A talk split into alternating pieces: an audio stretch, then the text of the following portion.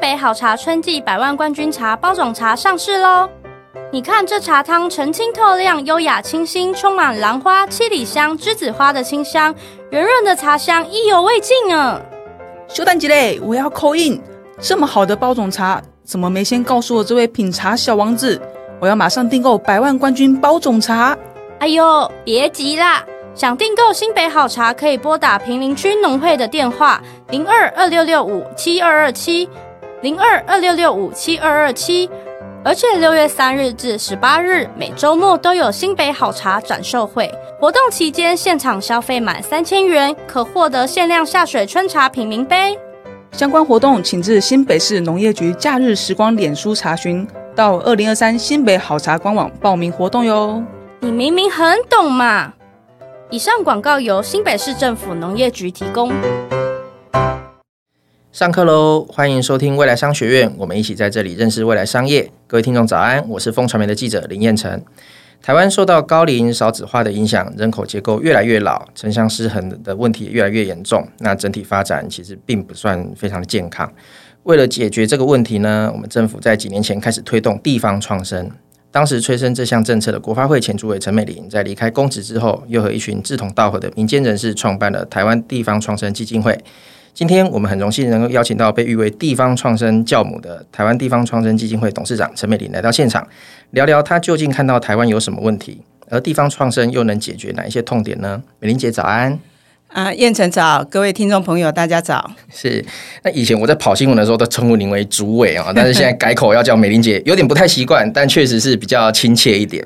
那就像我们刚才有聊到，就是说地方创生是您在任的时候催生的这个政策，但有些听众可能第一次听到这个词，或者说有听过，但还是不太清楚它的意涵，可不可以先请美玲姐跟我们稍微介绍一下地方创生是什么呢？好啊、我们知道台湾的人口结构高龄少子化两个极端，我想大家都知道哈。但是另外一个呃很重要的呃现象，我们可以我们发现台湾其实人口几乎都集中在北部的五个县市。那我们的北部真的讲整个 loading 是非常非常重的。那另外，我们如果再加上台湾的一些经济的指标，包含中低收入户的啊中位数，或者是缴税的这个中位数之后，你会发现台湾的啊整体的发展，在东部还有中南部其实是经济的相对弱势地区。所以，如果我们从不同的视角来看台湾的话，台湾是头重脚轻，台湾也像是一个中风倾斜、一个不太健康的一个国土的一个整体的发展。在这样的一个前提之下，我们在啊、当时候从二零一八年我们的人口跌破了二十万之后，我们就意识到这个问题呢，应该是一个国安的问题，所以应该要提出一些解决的药方，来让台湾能够均衡发展，让人口能够回流，人口不要外流。那这样的话，呃，才是一个所谓的健康的台湾。那因此，我们必须要去找这个好的策略，好来来来推动。那过去我们呃，其实政府也做了很多要帮助地方发展的计划。大家耳熟能详的有一乡一产业啦，一乡一特色啦，甚至社区总体营造，我们也做了三十几年，农村再生也做了十几年了。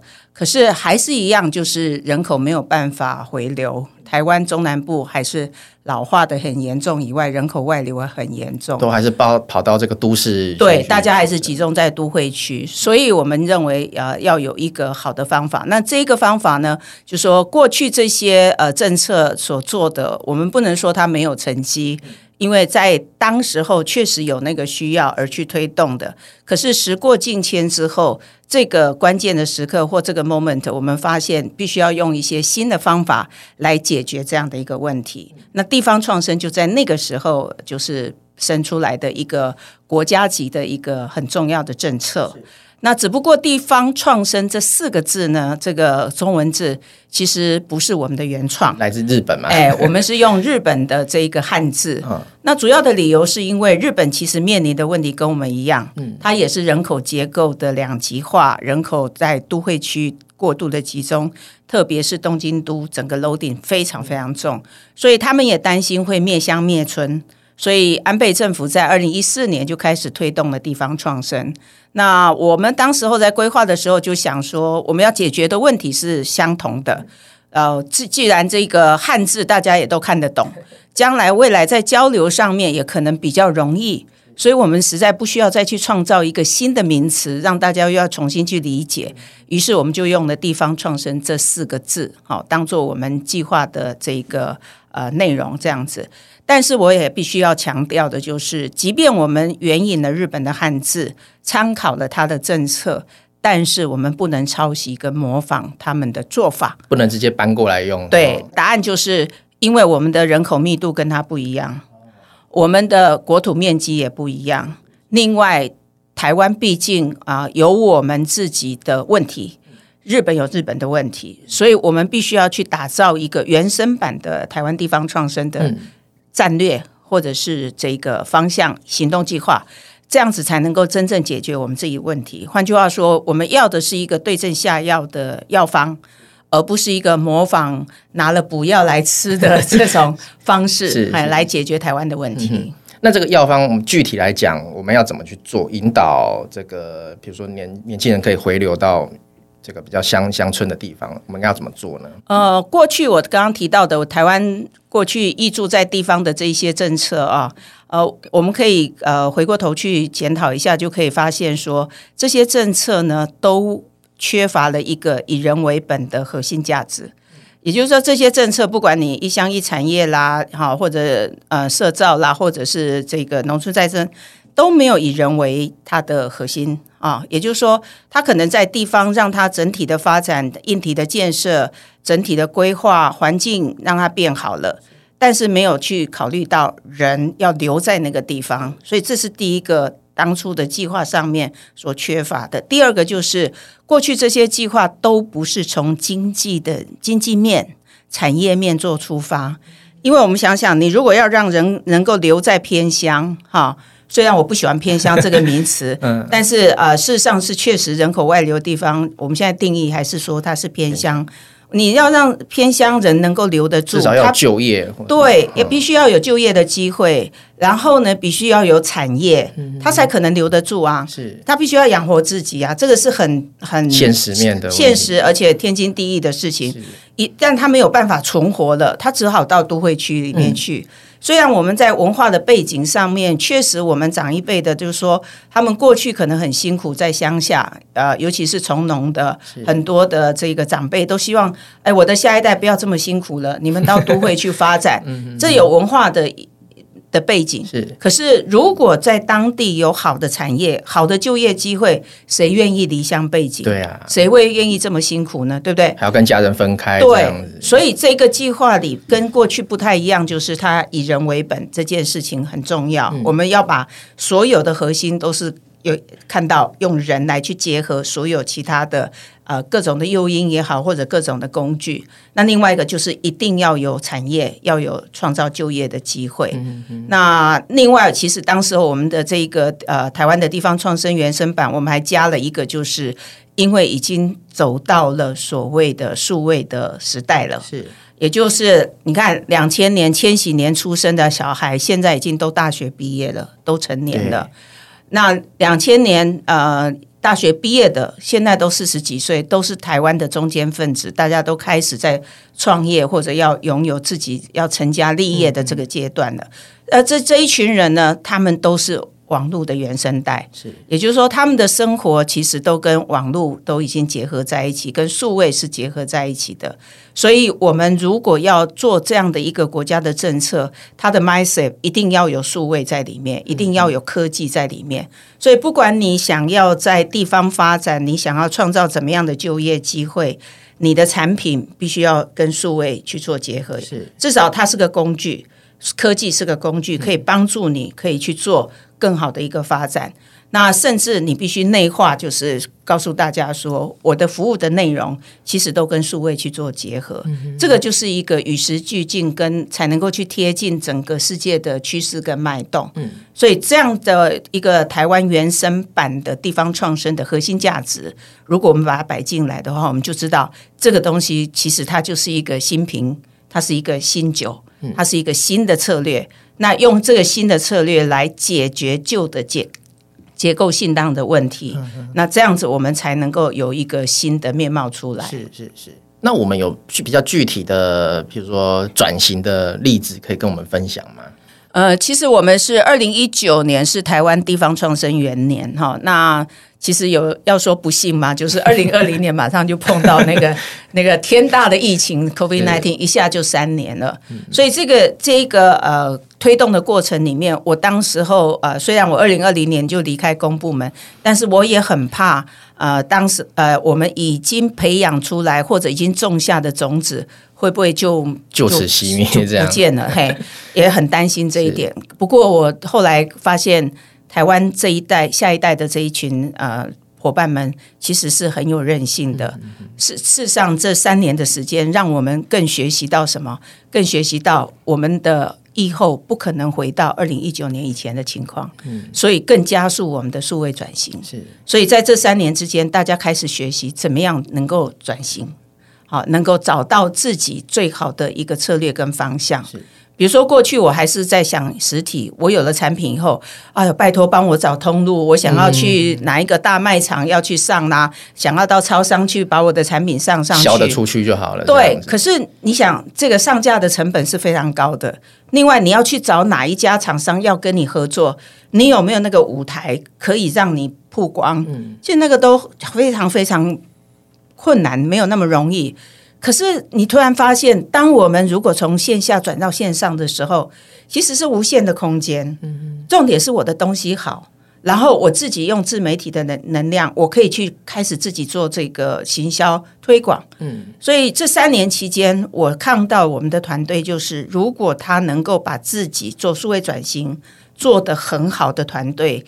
其实它现在是比二零一九年的时候强数万数倍，非常大的一个一个一个成长的级数。这样，那另外一个就是那时候因为呃这一次的疫情，因为要隔离的关系，所以人才的这个问题。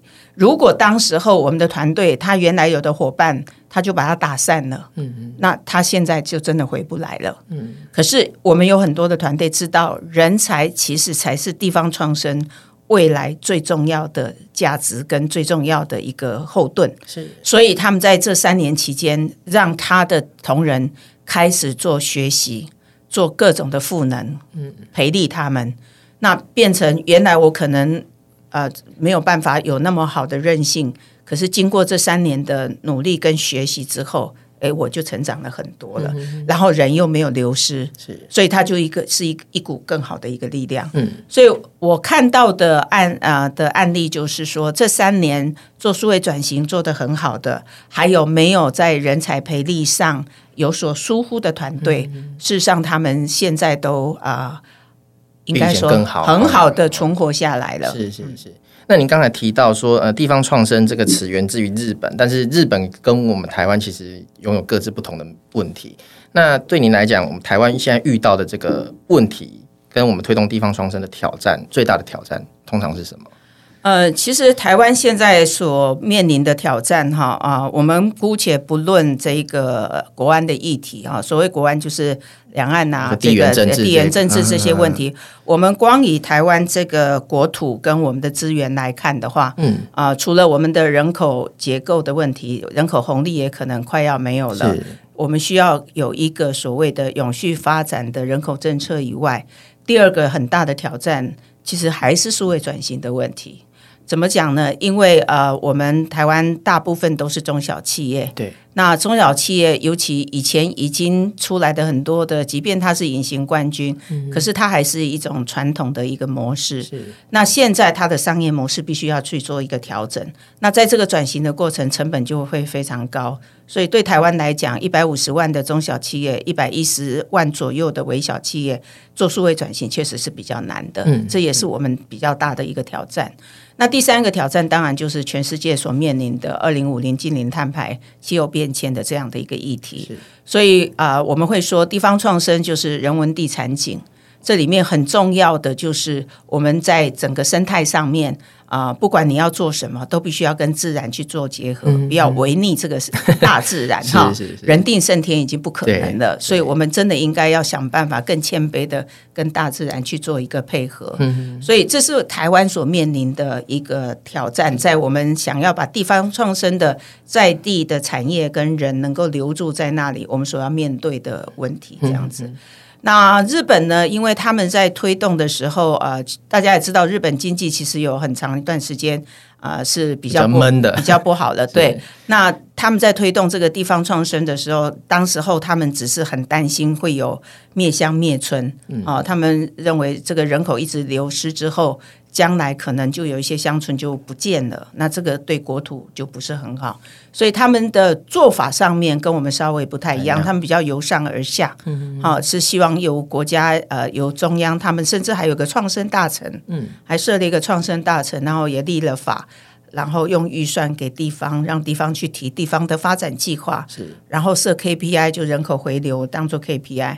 但是我看到的问题就是说，呃，如果我们也这样子做的话，可能对台湾来讲，啊、呃，会有一些呃盲点存在。嗯、就是过去我们很多的政策，呃，中央大概都是由上而下。那换句话说，中央一直 surprise，我一直供给给你。可是地方，这是不是地方的需求？有时候是不见得。哎所以我自己公务员当那么久，有时候也觉得说公务员很哀怨呢，好辛苦啊、哦，做该被戏哦，还要该被戏掉啊。可是问题就是说，你提出的政策不是地方的需要，是。所以台湾在推动的时候，我们就跟日本不太一样，我们是 button up，是由下而上，嗯嗯、先了解地方的需求是什么之后，我们再用正确的方法去协助他们，让他们能够长大。是。诶，对啊，那那既然我们政府之前就已经有在做了，那你们现在这个民间的基金会，我要做的事情跟政府有什么区别呢？地方创生还是算是一个国家的政策，公共的政策。那我自己还是要有一个很深深的感触哈，其实所有的国家政策要推动，没有民间的协力是不可能完成的。哦、所以公司协力这件事情是非常非常重要的哈。嗯、也换句话说，民间不是只给你鼓掌拍手叫好而已，而是民间也必须要动起来。好，换句话说，地方创生其实它必有必要把它变成一个全民运动。嗯嗯。那民间的力量，大家也常常讲，其实高手都在民间。资源也都在民间，所以如果能够透过这种全国性的地方的基，哎，这个基金会、地方创生的基金会，把民间的力量整合在一起，嗯，然后集众人之力去协助推动这样的一个国家政策，相辅相成，那对国家。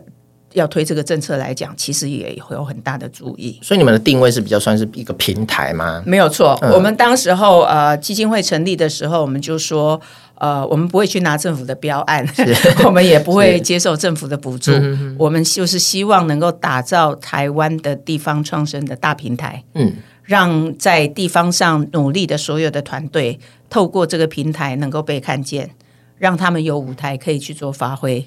另外呢，啊，我们看到他们的需求之后，透过我们基金会的能量，包含我们董事的资源呐、啊、等等，嗯、然后协助他们解决他们所面临的问题。是，哎，所以就是一个。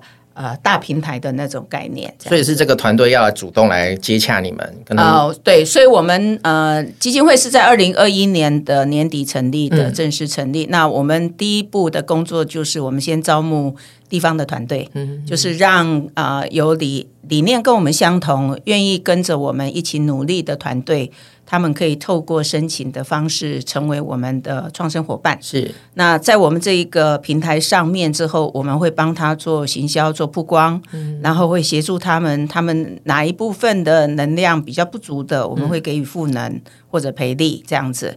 呃，当然我们也不是用这种所谓的上课啦等等。我们主要是希望能够精准的对接他们的需求，嗯，嘿，用这样的方式，我们逐步的让大家能够都呃在这个平台上享有他们应该有的这个呃能量，是，是，然后也让啊、呃、外面可以看见突破这个这个同温层之后，可以把外部的资源能够拉进来，是是是。那从公部门到现在到民间，您觉得有没有比较深的感触是什么？有没有什么不同呢？呃，我们常讲说，民主社会里面最重要的就是要对话。嗯，那其实我当时候在推这一个地方创生的时候，你知道，我们刚刚前面讲的那些计划，大部分都在单一部会做。嗯，那。地方创生当时我为什么放在国发会？主要的目的就是认为国发会的职能是可以做跨部会的协调，是，也就是说，换句话说，地方创生是应该是一个整合型的计划。嗯、那既然是整合型，它就会涉猎的非常非常多的利害关系人，不管是内部的、外部的，嗯、那这就必须要对话，必须要沟通。所以我当时候虽然这个算是在我们呃国发会里面是国土处的、嗯、的业务，可是它也必须跟产业处做结合，也必须跟我们的法协做结合，因为这里面会有很多法规的问题，法规要调试的问题，所以我们必须要在在我们自己内部就要去做沟通，大家要认同这样的一个理念跟做法，或者是说支持方法上面大家。啊，拉起以后一起往前走。另外，我也要做外部的沟通，我要跟地方政府沟通，因为这个未来是跟地方政府有很大的关系。哦嗯嗯、这本来就是地方，你如果地方能够做得好，就是中央的成绩嘛，对不对？所以我要跟地方政府沟通，让他们知道国家想要推这样的政策。哎，我也要跟立法院沟通，要让立法委员认同这样的一个政策。未来如果说有预算上的需求，或者是有一些政策的规划上面，也必须要得到他们的支持。争取他们支持。对，所以我要需要有很多很多的一个对话，才能够去往前走。嗯，所以这个是在推动国家政策的时候，一个很重要的一个。一定要走的一个程序。嗯，那尽管在这个过程里面也有可能会有不同的意见，那也会有一些呃不看好哈。我就坦白讲，因为 在立法院有些委员也是很凶的，他就是不看好。那但是呃，总是我们要去寻求一个最大的公约数。呃，而我自己在从事公务的经验里面，大概。我想，大很多好朋友都会定位我，就是认为我执行力比较强。对，就是我我比较不是属于那种去想一些、嗯、天马行空，哎，就是就是很高大上的东西。对对对，但是我觉得，如果这件事情是对的，就是要去执行，要去落实。所以。我常讲，就是卷起袖子来做，比用讲一直在这边讲更有用。你就做给人家看，哎，那做呢，当然还是要还是要去做调整。我们就做中学嘛，没关系，要有耐心。那另外这个政策也不可能是三五年就可以有有成绩的，所以我们说它没有 KPI，没有短期的 KPI，我们要的是一个永续。嗯，但是我们可以做动态的调整，每一个当下最需要的呃。政策啦、工具啦等等，我们把它放进来，这样、嗯哼哼。那有没有这个地方创生的团队，或者是这个青年朋友，有后来在跟您反映说，哎、欸，其实以前这个政策，他们跟他们所想的需求有落差，有有这样的案例吗？呃，刚开始在推动的时候，呃，燕城可能记得，我那时候其实没有编预算，对，补助给地方的团体。是。呃，我其实不是说没有中央的预算，而是那时候我去盘点了。我刚刚讲，它是一个跨部会的的业务嘛。其实，在其他部会里面有很多的计划。预算都可以都可以来云资了，所以我们去盘点了以后，我们发现其实用这些计划的预算就够了，不需要再额外再去编预算。嗯嗯啊，但是那个时候其实也也有一些呃地方的团队不太认同啊。或许是过去我们像社造啦等等，都是呃跟政府申请，然后政府就给预算，然后去执行这样子，所以大家有那个呃呃记得的印象就是这样子在做。那可是呃我自己一直觉得说呃国家的预算要做有效的呃资源要做有效的分配跟运用，嗯嗯，一毛一块钱要做十块钱用哈，达到最高的一个效益。所以呃我我希望他们能够所有的团队能够自己要想。办法存活、自力更生，我觉得那是最重要的。是是，那如果你不能够自己去存活下来，你一直都靠政府的计划来养你，那一旦这个计划结束了之后，你可能也就没有办法再继续了。嗯、所以这个必须要有一些认知了哈。那所以地方的团队，呃呃，我是。自己有这样的一个信心，就是慢慢的大家都理解了，嗯，理解之后呢，他们也很努力的去做自己的商业模式。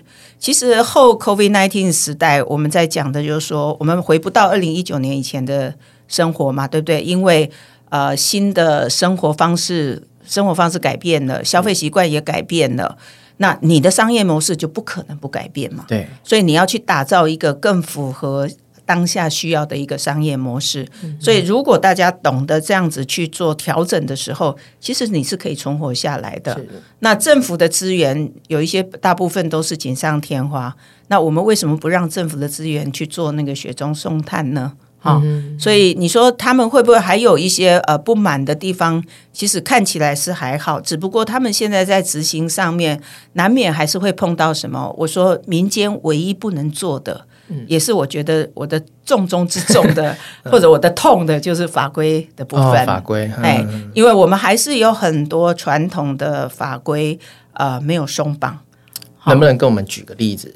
呃，很简单的例子，比如说，呃，我们在讲说，我们现在有很多的食农教育或者食育教育之类的，嗯、我们很希望说，产地就是餐桌。从产地到餐桌，这个让他们有一个很好的体验。嗯、可是你要知道，我在农地要盖餐厅，哦、我在农地或者我在养殖场旁边要有餐厅，事实上在现行的法规是不可能的。嗯、所以我们这个梦想就很难去实现。是是再比如说，台湾其实有很多很多的老屋，特别是日据时代留下来的那些木造的房子。嗯、那这些房子并没有文化资产的身份，可是这些老屋呢，你要把它拆掉。它又很可惜，嗯、我们也很希望能够把它活化，嘿，能够把它呃复建起来这样子。嗯、可是你就会碰到一个很大问题，明明它过去就是宿舍，嗯、就是在住人的哈、可是现在我把它修好之后，因为法规的完，因为消防法规，因为建筑法规的部分，我就不能做民宿。使用，哦、那我只能开个咖啡厅，然后做做轻食。是那个使用率，或者是说呃可可使用的项目太窄了，嗯、那这就很可惜啊哦。比如说在南部就某一个县市，他们盘点了以后，就说他们大概有五六千栋的这种木造房子，这么多。对，那这些房子当然有一些是私人的，他们因为啊、呃、继承的关系产权。嗯、可是如果我们能够给他好好的整理起来。它其实是可以有一个很好的一个聚落，是，然后可以去发展地方的特色。对，嘿，我们要非要非常非常强调地方创生叫去中心化了，嗯，就是它不能够大家都做一模一样。而必须要一模不一样，是因为你要创造你地方的品牌，你要让吸引所谓的关系人口，嗯、你就必须要做一些特色出来。以前很多我们社区营造就是那个涂鸦嘛，然后对，就是就是彩绘嘛，对对对，那大家都画的那种跟地方文化什么都没有连接的东西。那所以我们需要做的是不一样的东西。那你你如果要做特色出来的时候，那你你自己真的要去盘点好你好的。内容嘛，对不对？嗯、这都是非常非常重要的。是，那其实我们谈到这个地方创生，或者是我们这个城乡差距啊、人口老化问题，我们这个节目其实呃前面几集有访问这个壮世代的教科文协会的吴春成理事长，那他有提到说，曾经有跟您建议，地方创生除了吸引这个青年返乡，其实应该也要鼓励。他们这个比较拥有经验的壮士代可以贡献一己之长，就是说重点不要都放在青年啊，可能壮士代可能也要把他们拉拢一下。对于这样的意见，呃，您有什么看法呢？非常非常同意哈。其实我在推地方创生的时候，我从来没有说地方创生就等于青年返乡，哦、是我也没有说地方创生就等于青年创业。啊，只是很多人会把它连接对在一起，因为呃，也可能是政府的政策，最近大部分都给四十五岁以下的年轻人有很多的计划的申请，所以让大家误以为地方创生就等等于是青年的问题。是。那这里我我想要讲几个观念。第一个，我认为地方创生必须全民共创。嗯，理由在什么呢？其实，在地方的发展，我们很需要的是什么？成功不能复制，但是经验必须要传承。嗯嗯嗯，而且经验是可以传承的。所以老一辈的经验，它固然是它有它的时代，可是留下来的根的部分。很多跟文化的底蕴，整个台湾的整个历史脉络很重要，这些经验必须要把它留下来。嗯、所以我期待的是全民共创，老的带中生代的，然后我们还希望最后一里路地方创生是教育。嗯，希望我们的教育从小就培养我们可以有留乡的能力。嗯，所以要老中青三代一起做好。那第二个观念就是，其实过去像我这一代。战后婴儿潮，我们享受了台湾的经济成长的果实，好的果实，我们也享受了台湾民主化的果实，我们都是享乐的，或者是说得到好处的这一代。而现在台湾是变成这么样发展的不均衡、头重脚轻、中风倾斜的情况下，这个问题的解决怎么可以丢给下一代去处理呢？这样太不负责任了吧？而且也有世代的不公平。所以，我们这一辈的人，现在五十五岁到七十岁的的这个族群，嗯，快六百万吧，哈，我们是最有钱的哦，对，我们也是最有经验的。嗯，那我们是不是应该要在攀爬人生的第三座山吧，是还可以贡献给这个社会的，贡献给这个国家的，带着我们的下一代一起努力来解决台湾这个问题。嗯，所以我觉得是应该要全民共创。那国家的资源，过去我们是正的金字塔，是，所以年轻人很多嘛，所以年轻人来照顾老年人，什么这个都天经地义，也没有什么问题。现在呢是倒金字塔的。那到金字塔之后，呃，这刚刚我讲的这个 generation 又是最有钱的，好，财力最雄厚了。我们这样讲，不要说有钱，财力是雄厚的，经验是最丰富的。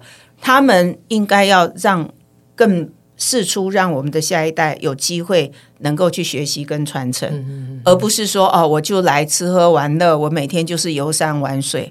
我觉得我们好像不应该做这这样的事情。嗯呃，这中间当然我们可以去寻求一个平衡呐，工作跟生活的平衡，啊，自然跟人文的平衡，城乡的平衡，让大家都能够很幸福的在这个岛上生活这样子。所以我非常的推崇吴理事长会去看到这样的一个。议题，嗯，然后也愿意来 promote 所谓的壮世代，否则的话都是银发族，哦、然后都是要让位，要人家让位给你做。其实台湾，因为我们真的讲，我们人口平均余命是八十点多岁嘛，嗯、我们还有还可以有一些嗯。这个岁月是可以继续在这一块土地上努力的。是是是，了解。那我之前有看到这个美玲姐在报章杂志上面提到，就是说，呃，你们基金会今年要转守为攻，主动走出去向企业界敲门。那这个是什么意思？可不可以跟我们分享一下？呃，过去四年哦，今年算台湾开始推动的第五年了。嗯、过去四年确实，我们把重心放在啊、呃，我刚刚讲，因为去中心化嘛，所以每一个人做的都不一样。但是大家可以互相见学，好，互相去做学习。我不是要去模仿你的内容或者你的项目，但是你的做法方法，嘿，或者你的过程，你的这个经验是可以，我们可以去做交流的。所以我们在鼓励大家互相交流、互相见学。可是我在去年年底我就发现，我们都在同温层。同温层，同温层越来越厚，是好，那大家也都自己觉得，哎，有时候玩起来很嗨，嗯、觉得哎，好像我已经做的很不错了。其实一山还有一山高啦。嗯嗯、那今年为什么会说要突破同温层，跟企业去敲企业的门？是因为我看到了另外一个契机，就是因为、嗯、呃，我们金管会要求台湾的这个上市贵公司或者营业额到一定呃金额的这个公司哈。哦啊、呃，就必须要提 ESG 的报告嘛。是。那 ESG 报告固然是过去 CSR 的升级版嘛，我们可以这样说。可是呃，我看到我们的企业大概现在比较担心的都是供应链的减碳的议题，所以他们在 E 的部分非常非常的努力。对。而 G 的部分在呃公司治理上面，我们过去推了很长的时间，大家也都有成长了。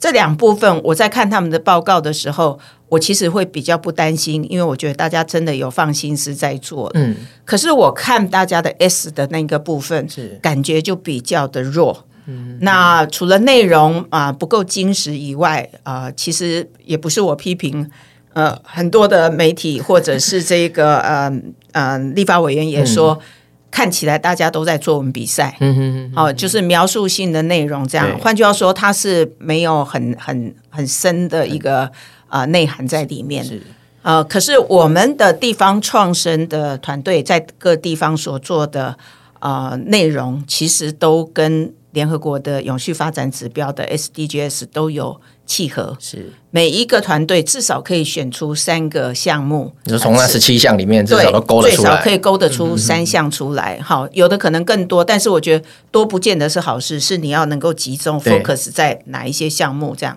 那既然我们做的都是一个永续的一个项目，嗯，那 S 本来就是要去照顾到利害关系人，内部外部都一样，那要尽尽到他的社会责任。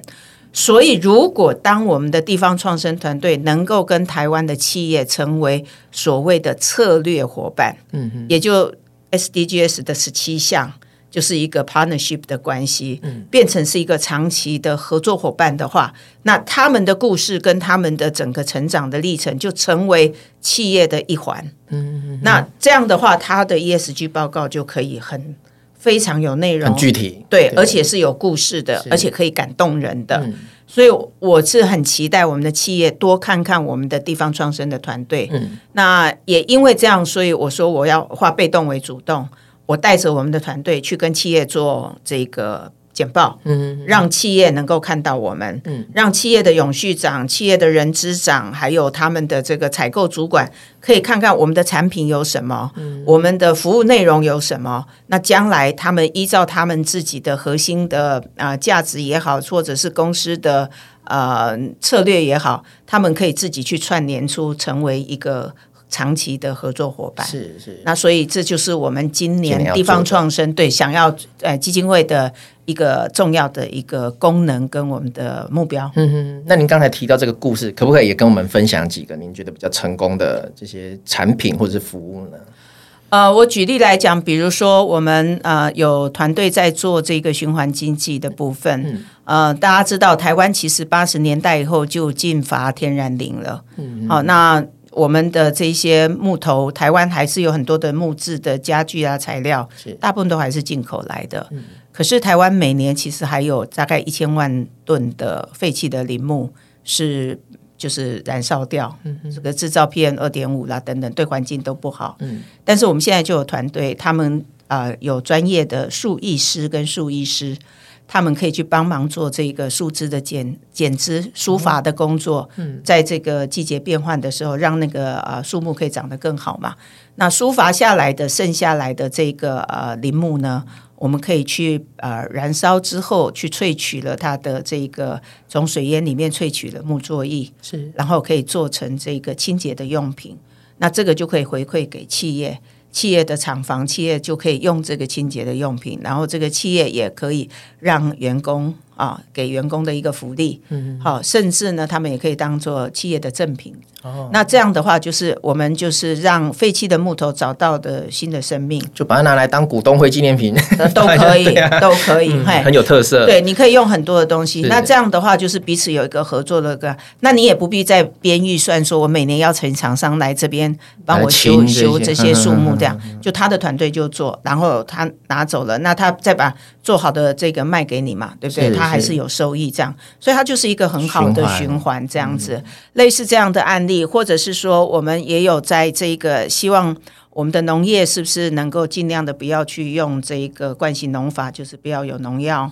那我们把这一个呃农民都整合了以后呢，就让企业来做认养。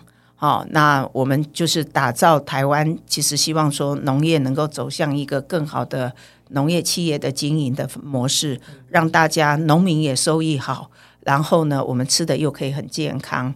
那这个也是跟呃我们的团队也有跟竹科的一些厂商，他们就是有合作，有他们的啊、这个公司的同仁，就假日就到那边去帮忙去照顾这些农田，这样子。哇、嗯，听起来真的很有趣。对，其实是蛮有趣的。还有哦，我我自己。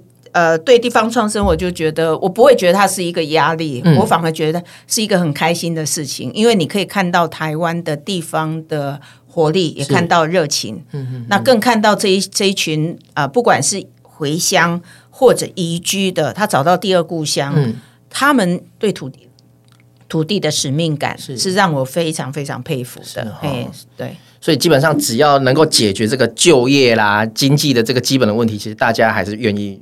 回去做的。对，就像我刚刚讲的那个循环经济那个案例，嗯、现在他们是在新竹的湖口哦，他们的团队大概有二十二二二十几个嗯。主要的核心的同仁、啊，都是过去的小学同学啦，或者是邻居啦、哦、等等。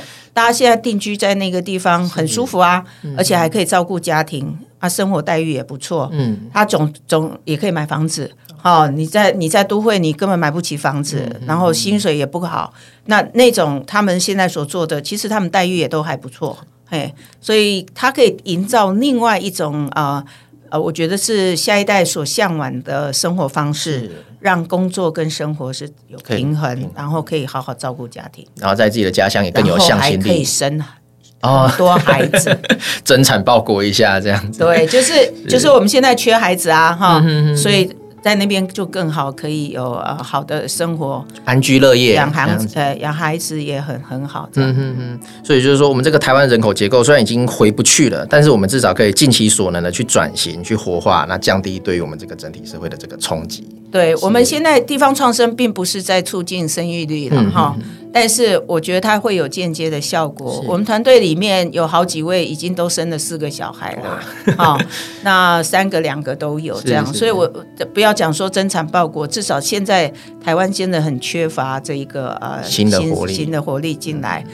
所以他们在那边有好的生活，我们就要鼓励。然后让更多人愿意参与，这样子是好。那我们非常感谢美玲姐今天的分享，那也希望大家能多支持我们这个地方创生的推动，那让我们这片土地能够更永续发展。谢谢美玲姐，谢谢，欢迎大家一起来做地方创生。太好了，好，那我们未来商学院下次见，拜拜，拜拜。号外号外，新北好茶春季百万冠军茶包种茶上市喽！你看这茶汤澄清透亮、优雅清新，充满兰花、七里香、栀子花的清香，圆润的茶香意犹未尽啊！